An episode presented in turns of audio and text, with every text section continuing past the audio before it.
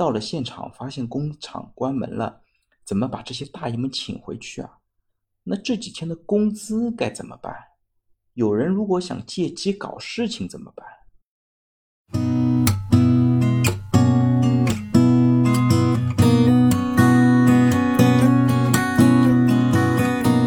五分钟劳动法，五分钟就能懂。电闸这么一拉，第一个倒下的竟是 HR。金九银十呢，原本是各个企业的生产旺季，但是没想到呢，一场限电的停工呢，席卷了全国。这两天啊，东北限电，高峰拉闸，更是登上了微博的热搜。不少伙伴呢都反映，三天没洗脸洗澡了，网课都上不了了，马路上呢连红绿灯都停了。那前一秒呢，一位 HR 还在办公室里面笑嘻嘻的翘着二郎腿说：“哎呦，还好啊，我们这个楼里没停电。”那后一秒呢，他脸色突变，桌子一拍，大叫：“坏了！小丑呢，竟然是我自己！”原来呢，映入 HR 眼帘的是一封邮件。那公司的一家工厂呢，本周将被限电两天。那看到这个邮件的瞬间呢，一连串的问题映入了 HR 的脑子里边。那停工之后，工人应该就不上班了吧？那通知怎么发呀？很多人都已经在上班的路上了，到了现场发现工厂关门了，怎么把这些大爷们请回去啊？那这几天的工资该怎么办？有人如果想借机搞事情怎么办？那后面呢？什么时候可以恢复供电啊？到时候又要加班赶进度，额外的成本问谁要？那这么多的问题呢，一个接一个的在 HR 脑海里闪现。滴滴滴，急促的手机铃声又打断了他的思绪。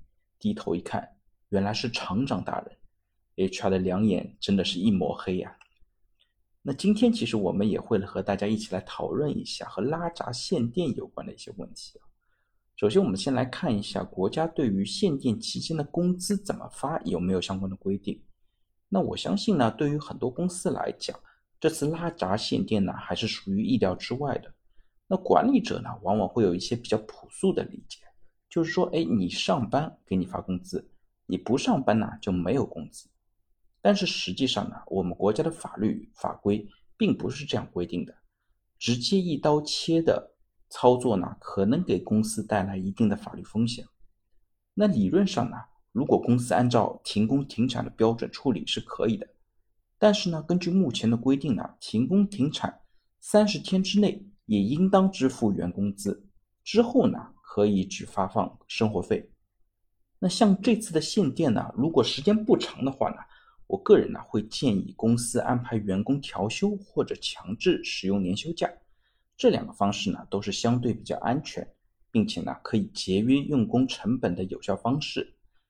比如说呢，在停产期间，可以呢先安排员工把之前加班的一些时间作为补休，来作为一个调整，然后呢可以安排他们组休年假，年假休完了，还可以休之前累积的周六周日的调休，或者还没有发生的一些调休假。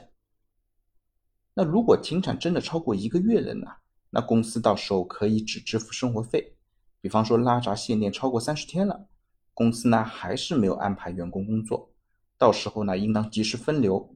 对于分流的人员呢，仅发放最低工资的百分之八十作为生活费，直至拉闸限电结束或者呢解除劳动合同，这种呢都是法律上可以支持的。那我们再来看一下拉闸限电的性质是怎么样的。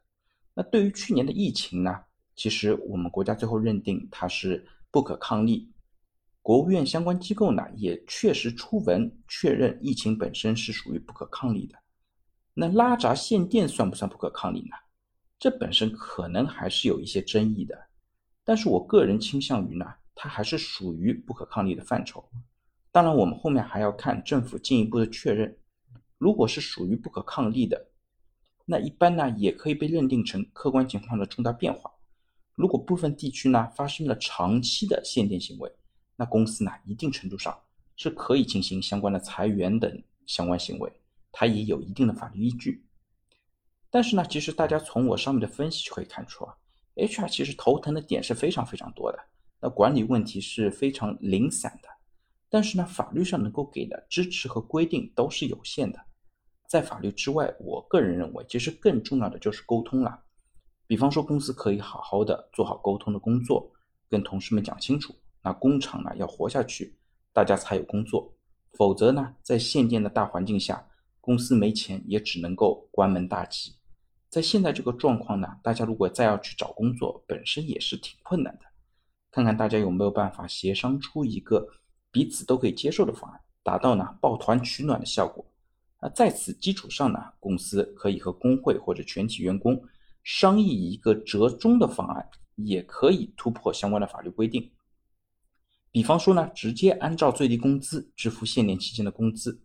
当然了，这个过程呢，需要保留好所有的书面确认的材料，来确认双方已经达成了一致。